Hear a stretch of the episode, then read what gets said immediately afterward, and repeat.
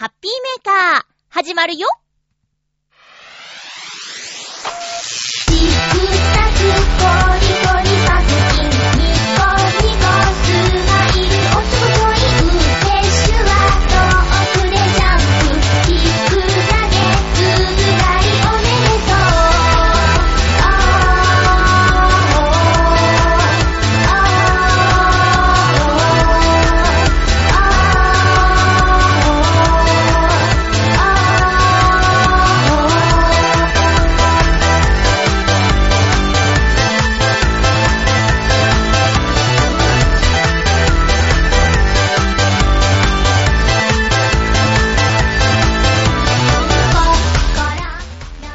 13日、まゆちょのハッピーメーカー。この番組は、ハッピーな時間を一緒に過ごしましょうというコンセプトのもと、ちょあへよ .com のサポートでお届けしております。かなり涼しく感じる今日この頃なんですけども、9月は残暑が厳しいって言ってたけど、このまま秋になってくれるんでしょうかね。今日も最後まで1時間、よろしくお願いします。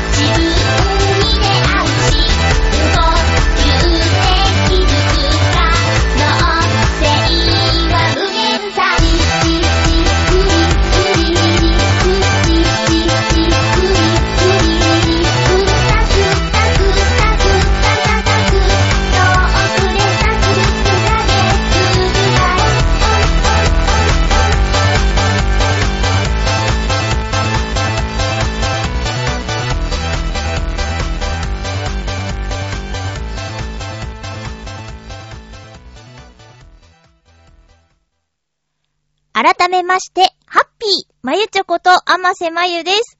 最近全然読書をしてなくて、読みたい本はたくさんあったり、これを読もうかなって手に取るものはあるんですけど、じゃあ実際読む時間を作っていたかというと、定かではなくて。でもそんな中ですね、私一つ読み切りまして、久しぶりに。あの、まあ、短いものだったんでね、読みやすさと、あと話題性もあったんで、読めたんだと思うんですけど、えっとね、芥川賞受賞作品の村田沙耶香さんのコンビニ人間っていう本を読みました。あの、村田沙耶香さんはテレビのインタビューとかに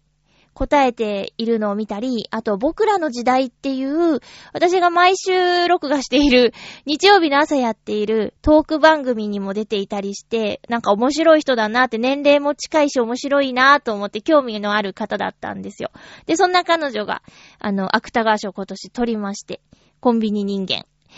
それをですね、あの、電車の中吊り広告で、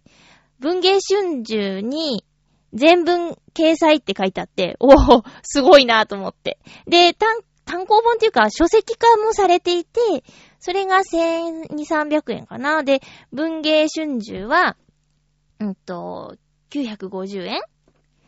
で、コンビニ人間だけじゃなくて、他の読み物もあるんだと思ったら、つい、つい雑誌の方を買ってしまって、村田さんの方に印税がいかないような選択をしてしまって申し訳ないんですけど、とにかく、あの、読みました。えっとね、とても読みやすくて、私の中では割と早く読み終わったなっていう印象なんですよ。いつも読むのが遅くって、途中で、な、そのまま放置しちゃうっていうことが多いんですけどね。今回のこのコンビニ人間は、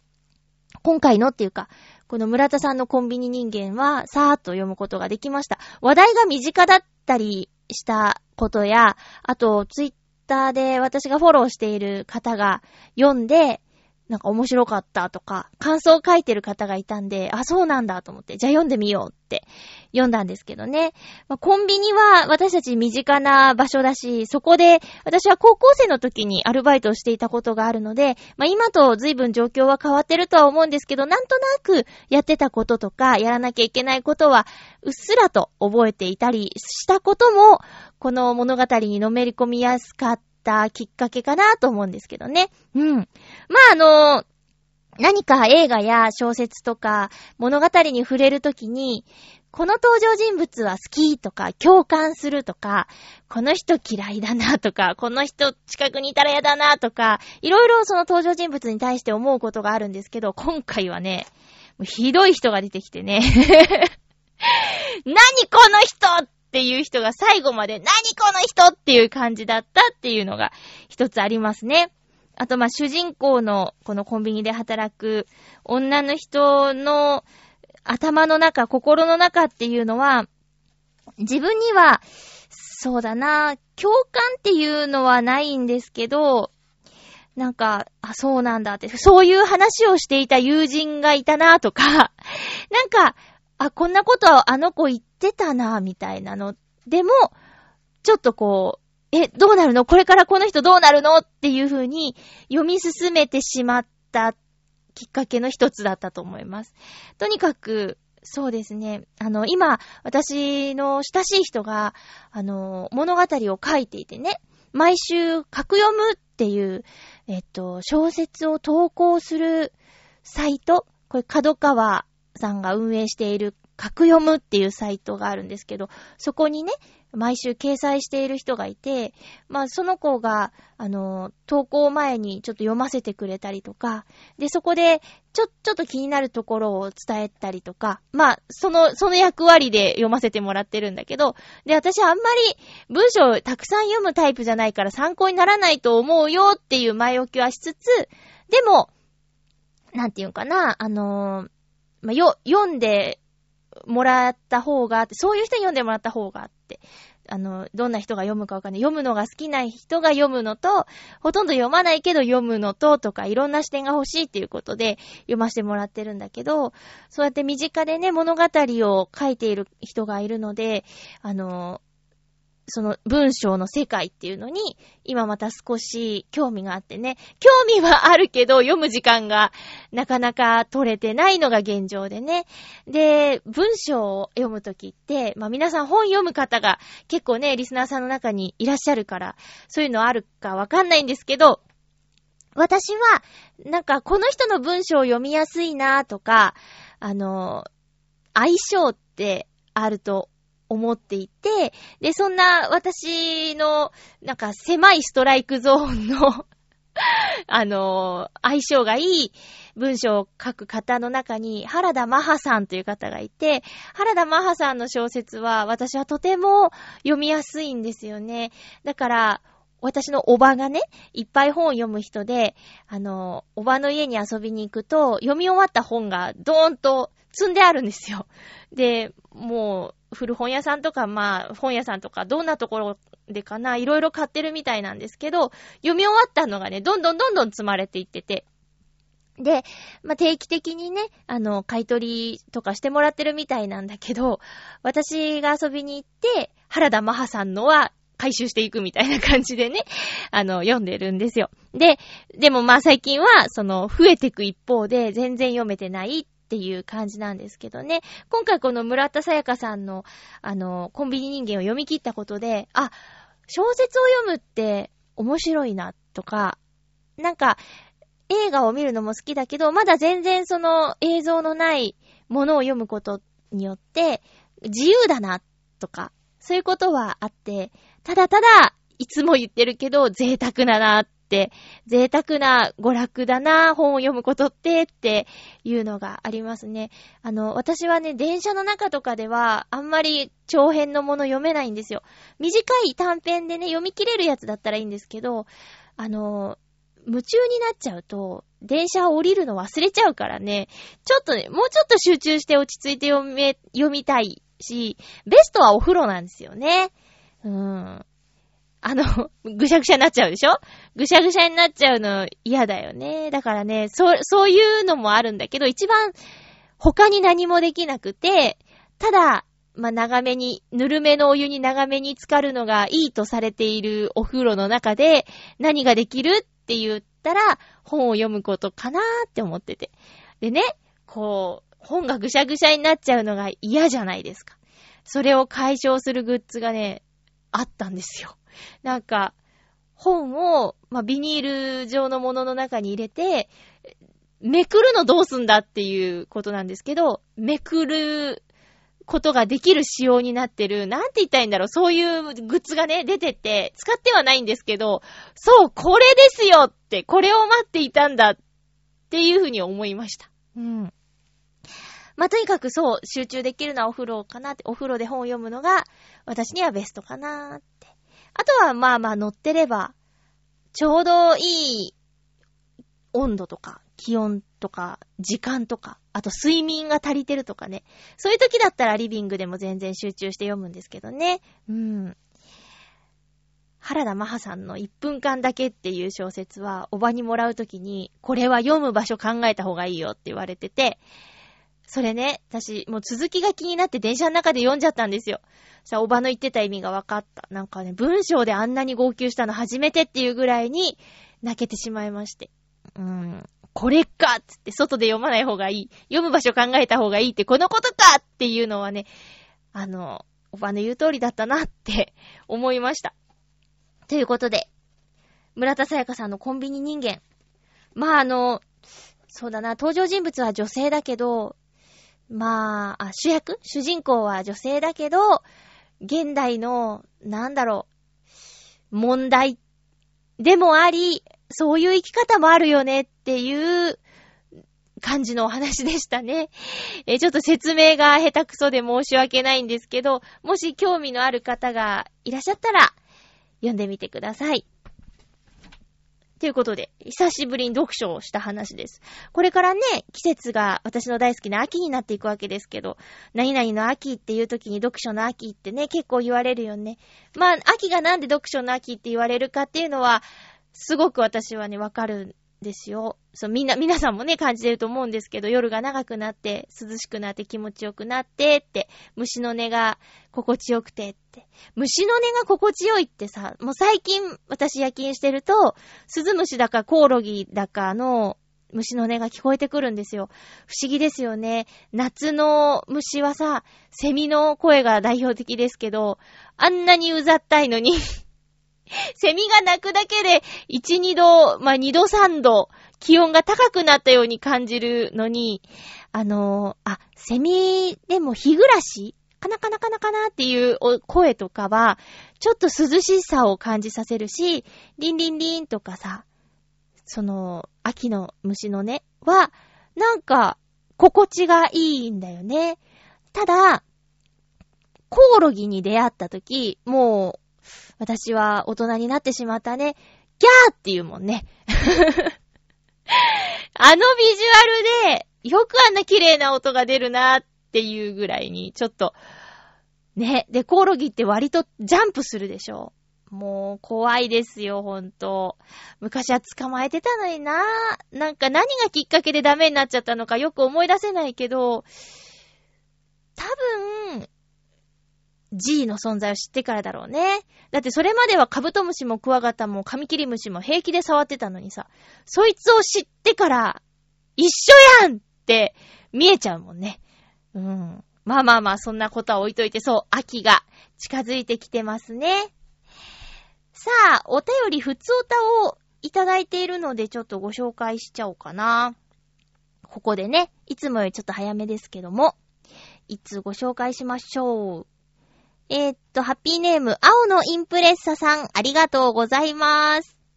まゆちょさん、ハッピーでございます。ハッピーでございます。さて、予告したレースのレポートを用意しました。あ、レースのレポートを送るっておっしゃってましたよね。まず、深夜バスに乗って大宮駅に到着。ネットカフェでメールをチェックし、近くのご飯屋で朝ご飯を食べ、1時間かけて宇都宮へ。お昼ご飯を用意して、いつものレンタカー屋さんに手続き後、1時間半でサーキットに到着。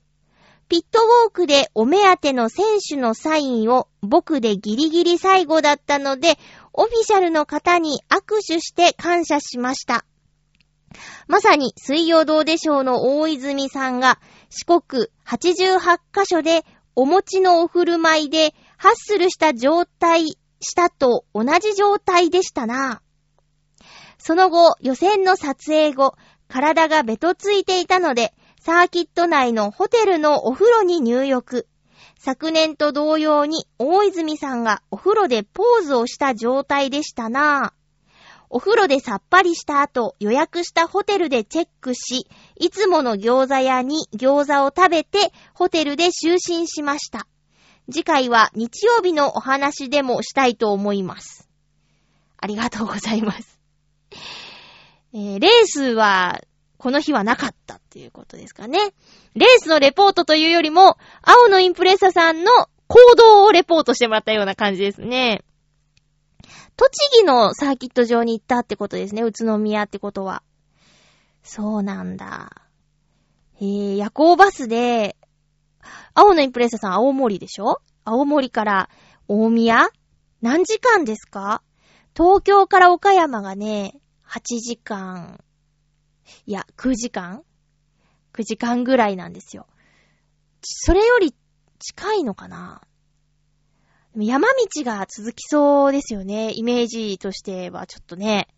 ねえ。どうなんだろう。深夜バス大丈夫な人なんでしたっけ？私ね、結構大丈夫。あの、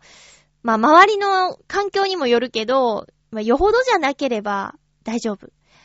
だからね、すごく良かったのは、えー、っと、東京から大阪、USJ に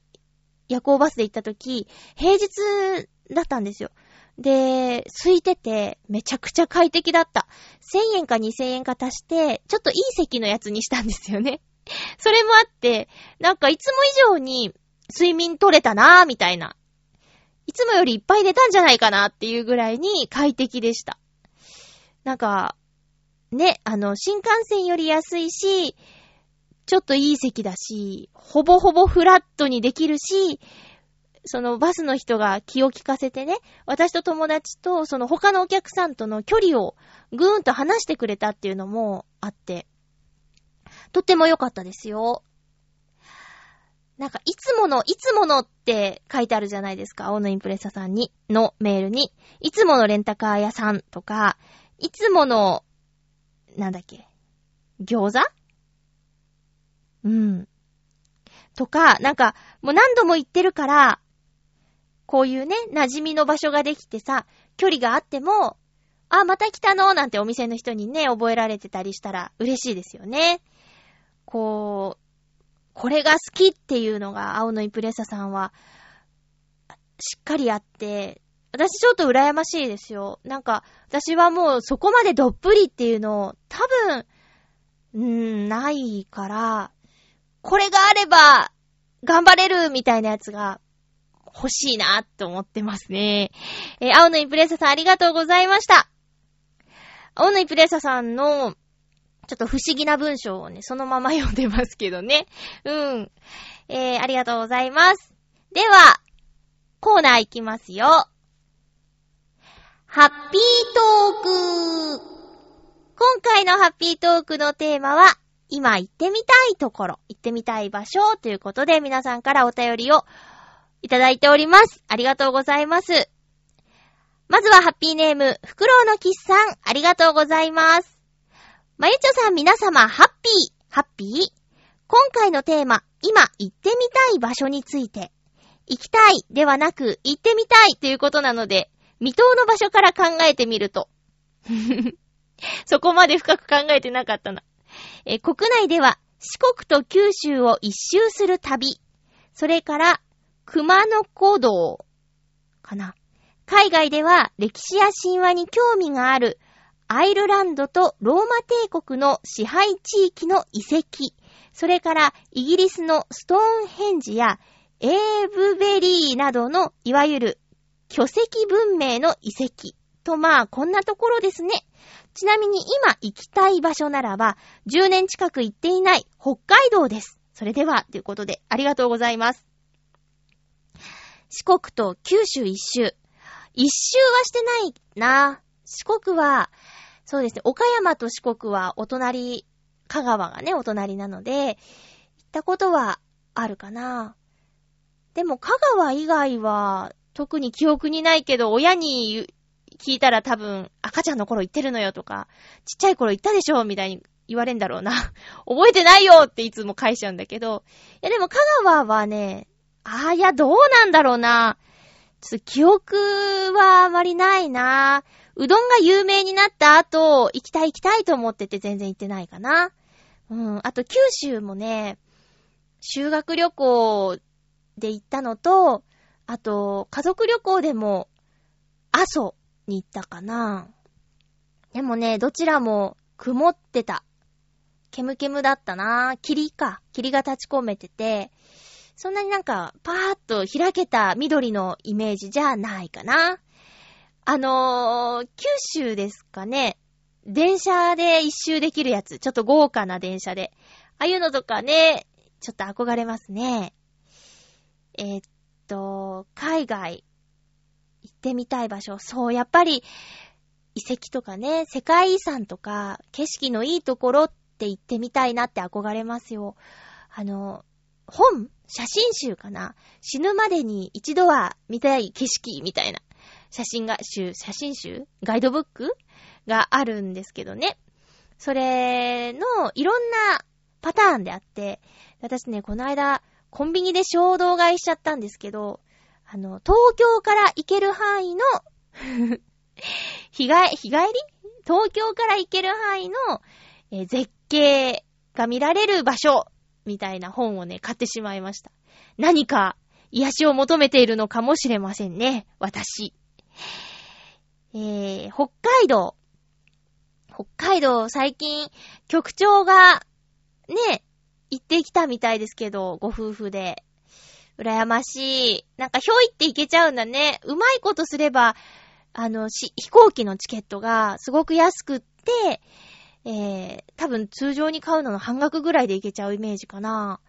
まあ、あのね、天気が心配されてましたけど、無事に帰ってくることができたみたいで、まあまあ、身近な人がね、大変なことに巻き込まれなくて、まあ、とりあえずホッとして、まあ、ど、どうなんだろうってね、帰ってこれんのかなみたいなことをラジオで言ってたんで、まあ普通に帰ってこれたってすごいよなって思いました。なんか、その、合間をね、うまいこと言って。だからお天気関係は、局長はすごく恵まれているよね。面白いけど、その楽しみなことがあると、天気が荒れるとかいろいろ言われてますけど、今回はいい感じに働いてしまいましたね。うん。北海道私も行きたいなぁ。いつ以来行ってない？あ、新婚旅行から行ってないっすね。私も10年ぐらい行ってないですね。いーんとね、そうだな。でも全然なの。あの、北海道の道、道北っていう 北の方は全然行ってない。あの、私のお友達がね、バイク乗りで、最近一人でね、最北端まで行ってきたって言ってた。かっこいいよね。バイクをフェリーに乗せて、自分の好きなバイクでね、行ってきたんだって。その子さ、そうやって一人で行動力があってかっこいいなって思うんですよね。うん。で、写真とバイクが趣味だから、出かけたところでね、あの、一人旅なんだけど、いっぱい写真撮って、素敵な写真見せてくれるわけですよ。今回はまだ北海道の写真見せてもらってないけど、ちょっとね、今度会えた時に見せてよって言ってみようと思います。いいですよね。秋の北海道いいなぁ。トウモロコシとか絶対美味しいんだよ。なんか食べにくくて買えないですけど。でもそういうの気にしないような人と一緒に行って、ガブッとかじりたいですね。あとは海の幸も美味しいんだろうな。北海道といえばやっぱり景色とグルメですよね。いや行きたいですね。私も行きたくなってきちゃった。袋のキスさん、ありがとうございます。続きまして、ハッピーネーム、コージーアットワークさん、ありがとうございます。まゆちょハッピー、ハッピー？今行ってみたい場所は、地中海のキプロス島と南アフリカから中近東にかけての自然地帯です。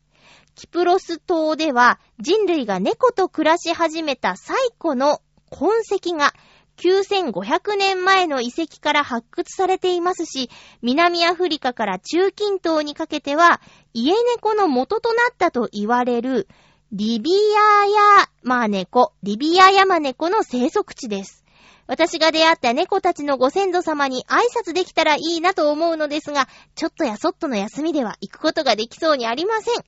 しょうがないので、下町の猫たちと遊んでることにしましょうか。では、ということです。ありがとうございます。大好きなものの発祥の地を見たいという。それすごいいいね。家猫の元。猫と暮らし始めた最高の痕跡が9500年前。そんなに前から？あれ？犬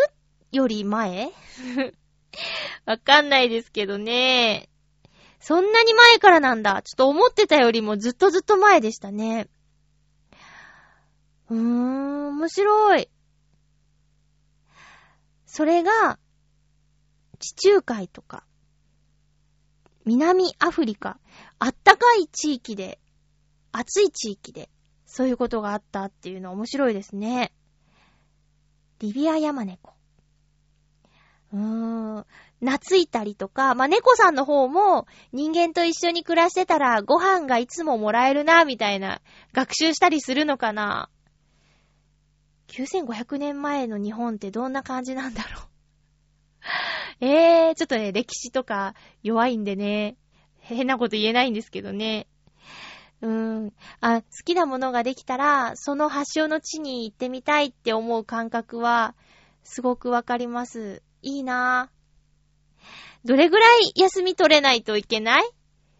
もう、距離の感覚もいまいちなんですけど、リオは日本の真裏なんでしょ？なんか、世界地図ってさ、地球儀で見るとわかりやすいけど、平たくするとちょっと、ん？ってなるよね。あとあのーなんだ。範囲、うん、面積。面積もね、ちょっと平たくすることによって、ちょっと違う風に見えてるんでしょ？うん。地球儀今うちにないな実家にはあったの。なんかね、見るの好きで、しょっちゅう見てた。まあ、今ね、芸人さんで地球儀持って、レボリューションって言ってる人いるじゃん。ゴージャスね。ゴージャスさんね。あの人をパパパーって言われたとこぐるぐるって探して、ここっていうのすごいと思う。そのなんか芸風が、あの、一般常識に役に立つのに繋がってるってすごくいいよね。コージアトワークさん、いつか行けるといいですね。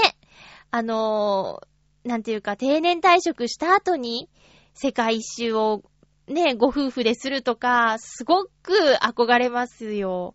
こう、仲良くね、年を取った白髪の老夫婦が手をつないで世界旅行なんて素敵じゃないですか。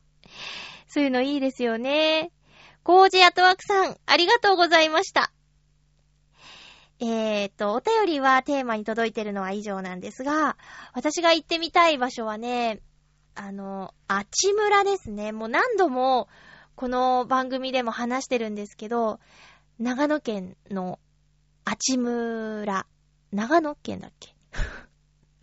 とにかくあちむらです。あちむら。え日本で一番星が綺麗に見える場所と言われているところです。で、先日ね、ちょっと休みが取れたので、行きたいなと思って、あちむらとその星を見るツアーについて調べてみたんですけど、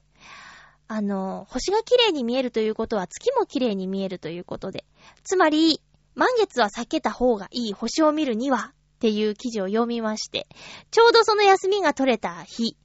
あの、満月に近い日だったんですね。月が大きい日だったので、泣く泣く諦めました。その、月が大きい日、満月に近い日にあ行ってしまった人のブログとか、感想を読んでいると、その会場、星がみ綺麗に見える場所は、えー冬は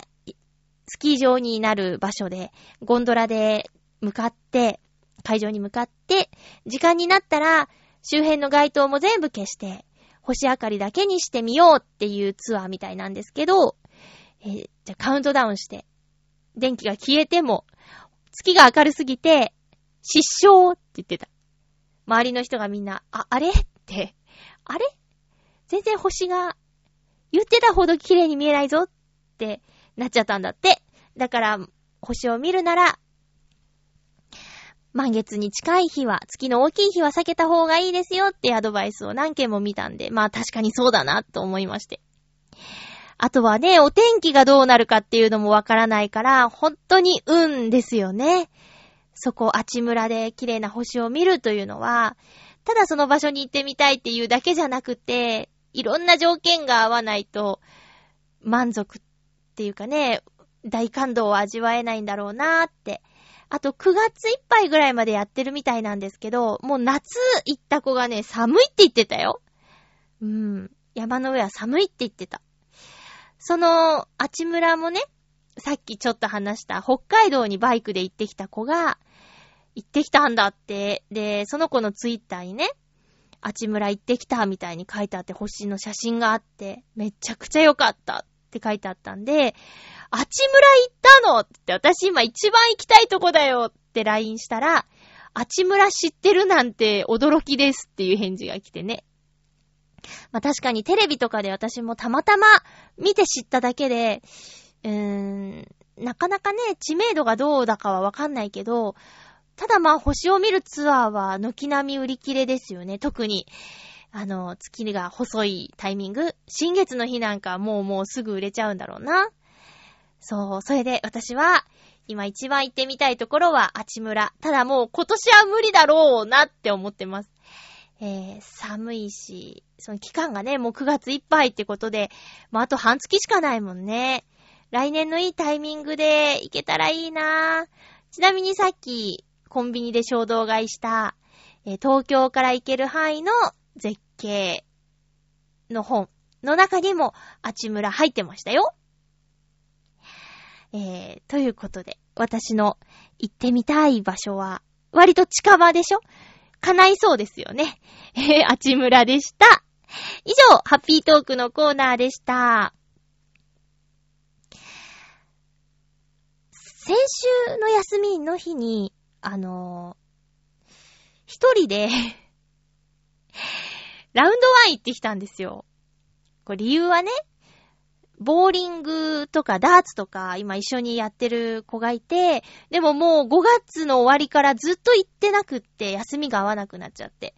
で、その5月のタイミングで、あの、ボーリングを何、5回ぐらいすると、マイボールを格安で作れるよっていうスタンプカードもらってて、で、5回中2個目のスタンプで靴がもらえ、もらえるっていうか、安く買えたりとか、あの、その後、スコアアップアドバイス DVD がもらえたりとかっていうスタンプカードの有効期限が、いつまでに押さないとボールもらえませんよっていうのがもうあと2ヶ月になっちゃってて、これは友達と休みを会うまで待ってたら、スタンプの有効期限が切れてしまうと思って、もうしょうがないから、一人で行こうと思って、行ってきました。で、ちなみにその今ね、ボーリングのね、マイシューズ持ってるんです。ボーリングで靴を借りるとさ、300円ぐらいするんですよ。で、そのスタンプを貯めたら、1200円で靴を買えるってことで、4回行けば元が取れる感じなんだよね。うん。それでね、マイシューズをね、今持ってるんですよ。ボーリングの。でもね、それも、もらってから1回も行ってなかったんですけどね。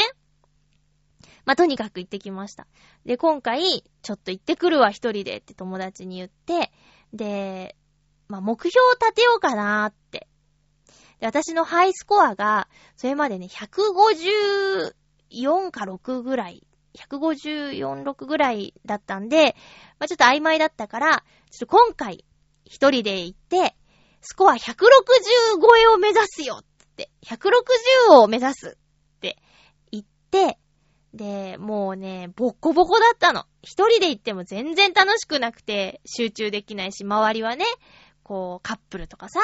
あと、若い子の団体とかさ、いて楽しそうなのよ。で、私ね、一人で、大して上手くもないのに。何やってんだっつって。で、投げ放題でね、1200円ぐらいかな。で、3ゲーム終わったとこで、はぁーっつって、つまんないなーって。いやでも、そうだ、160出したら帰ろうと思って、そこで、もうもう本当に集中したの。そしたら、ぴったり160出て、でね、嬉しいじゃないですか、そんなん。わーいってなるでしょ？でも一人だからさ、こう、よし、みたいな。ちっちゃ喜びちっちゃって。友達といたら、やったーってできるのに、やっぱね、一人で行ってもつまらないですね。でね、160出した後、さらに3ゲームぐらいかな、やったの。トータルで8ゲームぐらい投げたかな。で、もう嫌と思って、出ようと思ったら、雨が降ってきて、あちゃーって。じゃあダーツもやろうってなって。一人でダーツ、ダーツはね、あの、楽しいなって思ってるんですよ、ダーツ。で、あれもスポーツの一種だし、なんか、もっとね、上手になったらかっこいいなと思って。で、ボーリングとダーツと一緒にやる子が、ダーツめちゃくちゃ上手で、一緒に行ってくれるんだけど、試合にならないんですよ。だから、よし、じゃあこれは自主トレをしろっていうことかなと思って、ボーリングの後、一人でダーツ行ってね、ダーツすごく空いてたんですよ。で、私以外に一人、あの、男性が黙々と、すごい上手い人が投げてて、私、また、刺さりもしないのに一人でなんかヒュンヒュンって投げてて、で、友達に教わったフォームとか、あとコツとかをね、思い出しながら投げるんだけど、全然ダメで、で、はぁーって一人でつまんないなーって思ったら、そのもう一人いたおじさんが、こう、画面に向かって手とか振ってるの。で、んって思ったらね、どうやら通信対戦ができるらしいっていうことを、そのおいちゃんがやってて。で、そっかって、私もちょっと一人でやってるのつまんないから、通信ちょっと怖いけど、やってみようと思って。で、こう、じ、自動でね、相手を選んでくれ、レベルに合わせて相手を選んでくれるっていうやつがあってね、それをピッて押したら、カナダの女の子と繋がったんですよ。で、カナダの女の子が画面の向こうからイエーイって手振ってるから、私も イエーイって手振って、で、お願いしますってペコってしたら、あっちもペコってしてくれて、で、まあ、クリケットはちょっと私はもう絶対ダメだから、あの、01っていうやつをね、どんどんこう、例えば703ポイントからどんどん点を減らしてって、最終的に先に0になった人が勝ちっていう01っていう遊びをね、選んでやったんですよ。で、私はレベル1なん。で、相手はレベルが5か3だったんだけど、いい勝負でね。結果ね、ドローで、点差で負けちゃったんですよ。で、わあ、これちょっと楽しいんじゃないと思って、カナダの子にバイバイありがとうって手振って、まあ、声聞こえないんだけどね、その姿は見えるから手振ってわーいってやって、で、おー、これちょっといいなぁと思って、一人でやってるより楽しいぞと思って、で、また別の人を探すボタンを押して、で、次ね、シンガポールの女の子と繋がったんですよ。で、わーと思って、シンガポールだって。で、イエーイって手振って、また遊んで、そんなにめちゃくちゃ点差開かないで負けたんですけど、そうやってやってて、ちょっとハマっちゃって、で、また次探したら、日本の岡山の男の子と繋がっちゃったんですよ。で、ちょっとね、あ、に、日本かと思って、なんかさっきまでのイエーイっていう感じじゃなくなっちゃって、あ、どうもって、あっち画面に日本人の男の子が映ってて、すいません、こんな時間からすいません、みたいな感じで挨拶して、その人にはフルボッコで負けました。まあまあ、ダーツのそういう遊び方を覚えてしまいましてね。うん。やっぱ日本の、その、昼ぐらいの時間だと、あんまり海外でやってる人も少ないみたいでね。真夜中とかさ、早朝とかそういうことになってくるじゃんでね、日本だって昼間じゃね。だから、まあ、うまいこと合えば、たくさんマッチングできるんだろうけど、ちょ、タイミング合わないと、少ない人の中からぐるぐる、こう選ばれちゃうから、あ、また、またお会いしましたね、カナダの女の子、みたいな。ちょ、ちょっと気まずい。何回やってんだって感じになっちゃうからね。うん。ただただ私ね、レベルが上がらないですね。ちょっと、以前よりも投げ方のコツが、以前よりも分かって、以前は投げるたびにね、こう筋が伸びちゃうみたいな、ピーンって、いてってなってたんだけど、それが今回はちょっと変わったかな？うん。ただね、いい羽を買ったのに、今回ちょっとやりすぎて破れてしまいました。でね、そのダーツとボーリングをやって、で、雨が上がったんで、浦安に帰ろうと思って。で、浦安に帰ってる途中で、そういえばさっき BGM でめちゃくちゃ音楽流れてて、歌いたいなーって思っちゃって、その足でね、浦安のカラオケ行っちゃいまして、2時間。カラオケ久しぶりだったけど、楽しかったー。なんかその日はね、ずっと一人でいてね、ただもう、一人はつまんないって思っちゃった。その時ね、なんで一人でやってみようって思ったかって、そのさっき今日いっぱい話出るね、北海道行ったりとか、あちむらに行ったりとかしてる男の子がね、あの、大体行動が一人なんですよ。例えば、ホテルのバイキングとか、いや、私だったら一人でバイキングはちょっと行かないなって、行きたいと思っても、誰か一緒に行ってくれる人がいないといけないなとかね。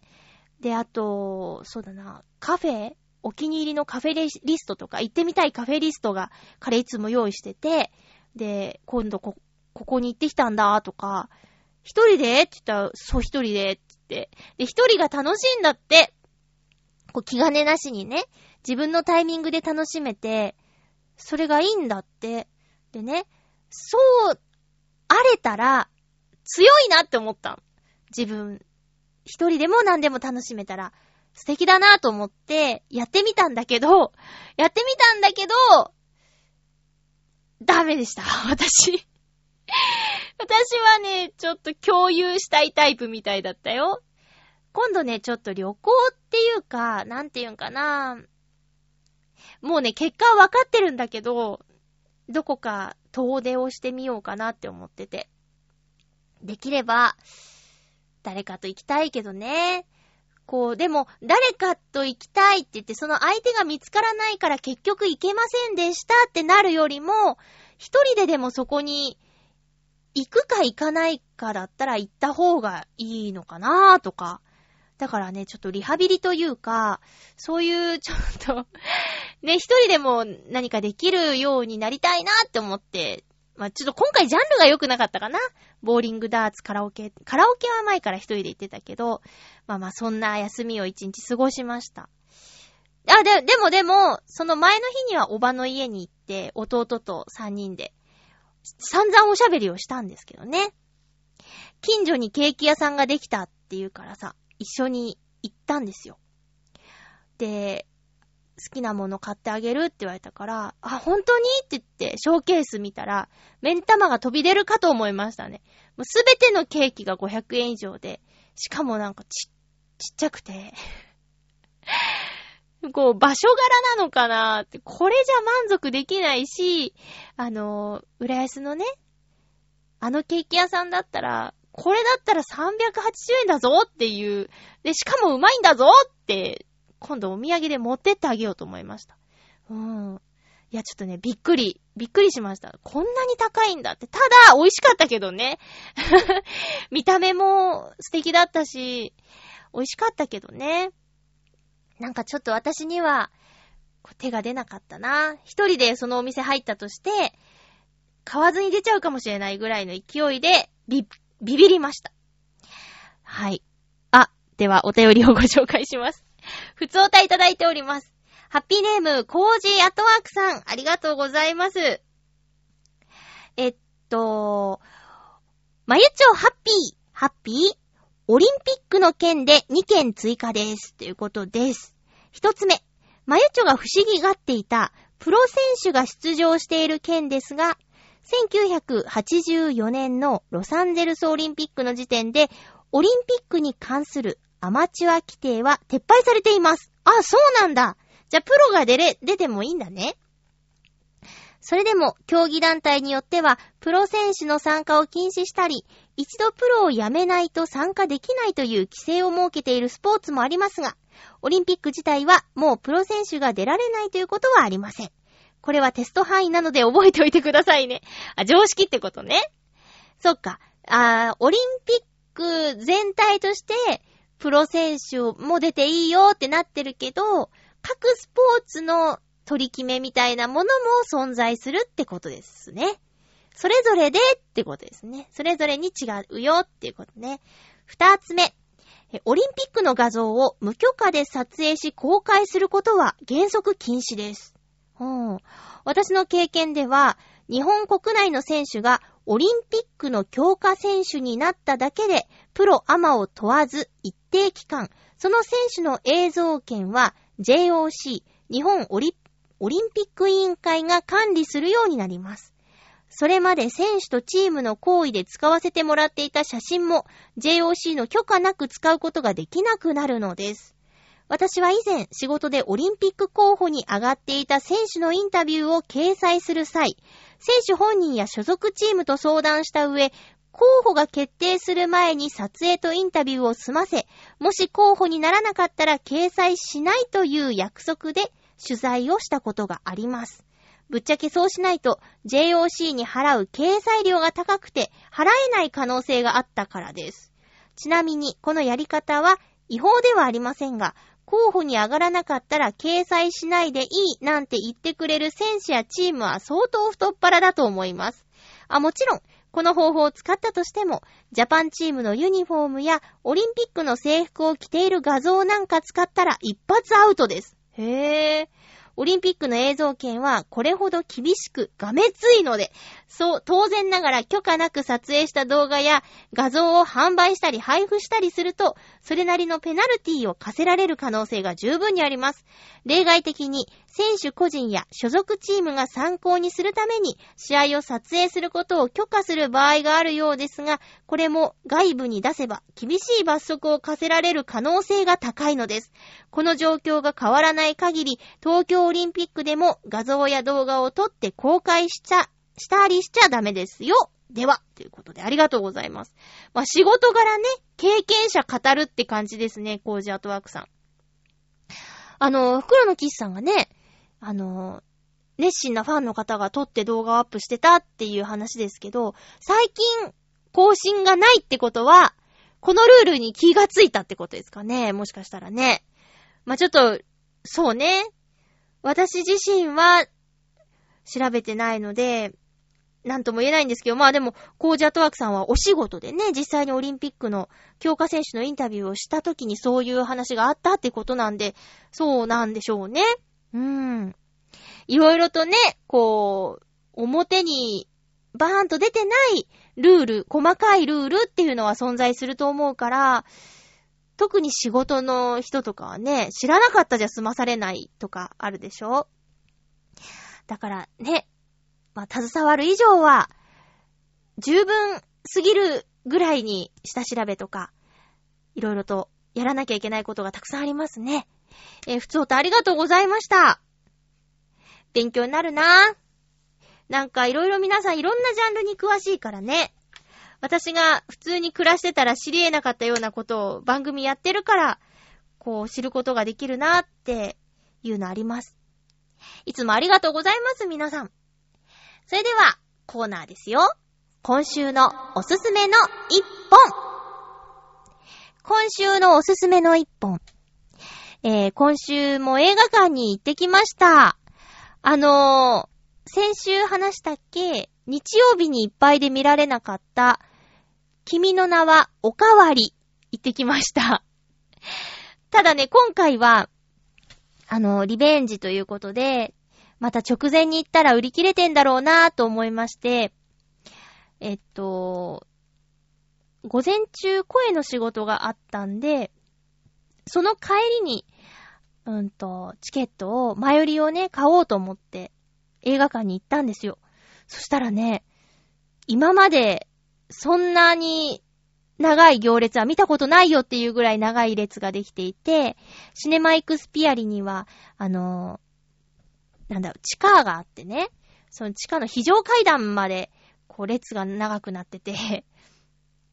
で、なんでこんなに長いんだろうって、君の名はだけじゃないよなって思ったら、4月は君の嘘っていう映画を見に来てるお客さんがすごくたくさんいたんだって。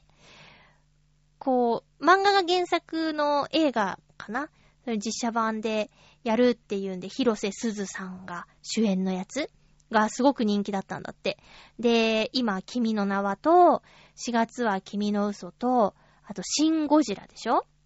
で、あとは、まあまあ、まあまあ話題作が他にもあって、とにかく混んでたんですよ。そしたら、おじさんがスタッフに、おい、なんだこの列はって言って、なんだ俺は、もうあとすぐ5分ぐらいで始まっちゃう、キングオブエジプト見に来たんだぞって言って、間に合わねえじゃねえかってすごく怒ってて、まあ確かにそうだよなーって、そんなに殺到するような映画を見に来てない人にとっては、なんでこんなに並ばなきゃいけないのってなっちゃうよね。まあ、こんなことになるとは思ってなかったってなっちゃうよね。だから、窓口によってさ、まあ、それが殺到してるって分かってるんだったら、それ以外の方の窓口を一つ作ってあげてもいいぐらいのレベルでね、めちゃくちゃ混んでましたよ。で、君の名はのおかわりしたんですけど、あの、今回はね、ちょっとおすすめしたいって言って、一人友達と行ったんですよ。二人で行って。でね、その子はね、結構辛口なの。で世間がいいと思ってるものは斜めに見ちゃう傾向がある人でね。そんなにいいんだったら、つってハードルが結構上がっちゃってたんだけど、それでも、あの、よかったって言ってくれたから、私もよかったです。おすすめしたものがね、あの、いまいちだったって言われてやっぱ悲しかったりするからさ。で、えっ、と、映画館には君の名はおかわり行って、で、えっとね、今回はね、おすすめされた映画、大人の喧嘩っていう映画をレンタルしてみたんですけど、子供同士が喧嘩して、片方が怪我をしちゃったって言って、で、怪我をさせた親が、あの、怪我をしちゃった子供の家に謝罪に来るっていうストーリーなんですよ。ただ、なんて言うんだろう、三谷幸喜さんの作品みたいに、もうその場から動かない。その、マンションから、アパートから、アパートの一室から、ほとんどこう、シーンが動かないっていうのの70分ぐらいの映画なんですけど、最初はなんか大人の対応しようとしてね、いや、いいんですよって、謝りに来てくださって本当ありがとうございます。誠意を見せていただいて、みたいな感じなのに、ちょっとしたことで引っかかって、どんどんどんどんそこで悪化して、最終的にギャーギャーギャーっていう喧嘩になっちゃって、でも、でも、子供は自然に仲直りしていました、みたいな。なんだろうね、その会話のやりとりを楽しむような映画かな。ただ、その、それをおすすめしてくれた人に予告されてたんだけど、まゆっちょが苦手なシーンがあるよって言われてて、確かにそこはきつくって、目つぶって耳塞いでたから、ちょ、ちょっとね、10分間ぐらい何言ってるかわかんなかったシーンもあるけどね。まあまあでも、あ、こういう映画があるんだって。で、これは自分は好きだけど、まゆちょは好きじゃないかもしれないよって言われて見たんだけど、あの、お芝居、舞台を映画にしたのかなって思うような会話の展開だったんで、私面白く見ましたよ。そのちょっと嫌なシーンはあったけど。っていうのを今週見ました。もし興味のある方は見てみてください。大人の喧嘩です。うん。吹き替えで見ましたよ。吹き替えじゃないと多分、テンポがね、会話がね、ポンポンいかないと思って。あ、ということで、以上おすすめの一本でした。今週は、私、あの、3月の終わりか4月の頭ぐらいにチケットを買っておいた、とあるコンサートに行ってきたんですよ。私ね、こう、声の仕事のスケジュールとかの影響、関係で、あんまり先々のチケットなんて取らないんだけど、今回はどうしても行きたくって取ったチケットなんですよ。東京ディズニーシー15周年 The Year of Wishes in Concert っていうのに行ってきました。もうディズニーが好きじゃない人には何のこっちゃな感じなんですけど、今年15周年を迎えた東京ディズニーシーの中で今まで使われていた音楽を生演奏で聴きましょうっていうコンサートだったんですけどね。え、国際フォーラムのホール A っていう一番大きいところで、もう満席ですね。5000人ぐらい入るみたいなんですけど、満席、満員、大賑わい。ただね、ちょっと空気違ったね。なんだろう、途中2曲、あの、一緒に踊りましょうみたいなシーンがあって、あの、レクチャーもなしにみんなほぼ完璧に踊れてたのに、私ちょっとポカーンみたいなところありましたけど、でも、ほぼ、ほぼ、いつも聴いているレベルで再現されてて、音楽が。で、懐かしいショーとかもあったりとか、だから、まあ、それをね、今改めて、もう、昔やってたショーは今やらないから、えー、また聞けたことや、生演奏、もうすごいのね、オーケストラ、ね、バイオリンの人がいっぱいいたりとかして、それが、いつも聴いてる音をその目の前で再現してるっていうのがすごいなと思って感動しました。まあ、前もってチケット買ってても、なんとかなるんだなと思ったから、ちょっと今度劇団四季、リトルマーメイドがもうすぐ終わるらしいから、そういったものも行きたいなと思ってます。あと、一緒に行った子がディズニーオンクラシックには何度も行ってるって言って、それも素晴らしいよって言ってたから、ちょっとね、ディズニーオンクラシックもいつか行ってみたいなと思いました。生演奏ってやっぱすごいなって思いました。ということで、お送りしてきましたハッピーメーカーですが、そろそろお別れのお時間ですね。予告します。えー、っと、あれどこだ？えー、っと、あれ？あ、あった。えー、次回は9月の20日放送。9月の18日に収録する予定です。テーマは、好きな定食 ということで、あの、最近ね、有楽町でランチしたんですけど、その時にもう目移りしちゃって、何々定食、何々定食っていっぱいあって。皆さんはまあ、あの、メールを書くときの、その時の気分でいいです。えー、何々定食、好きな定食、これ鉄板みたいな、これがあったら嬉しいなとか、これちょっと定期的に食べたくなるんだよねみたいな定食教えてください。そろそろお別れのお時間ですね。お相手は、まゆちょこと、あませまゆでした。また来週、ハッピーな時間を一緒に過ごしましょう。ハッピー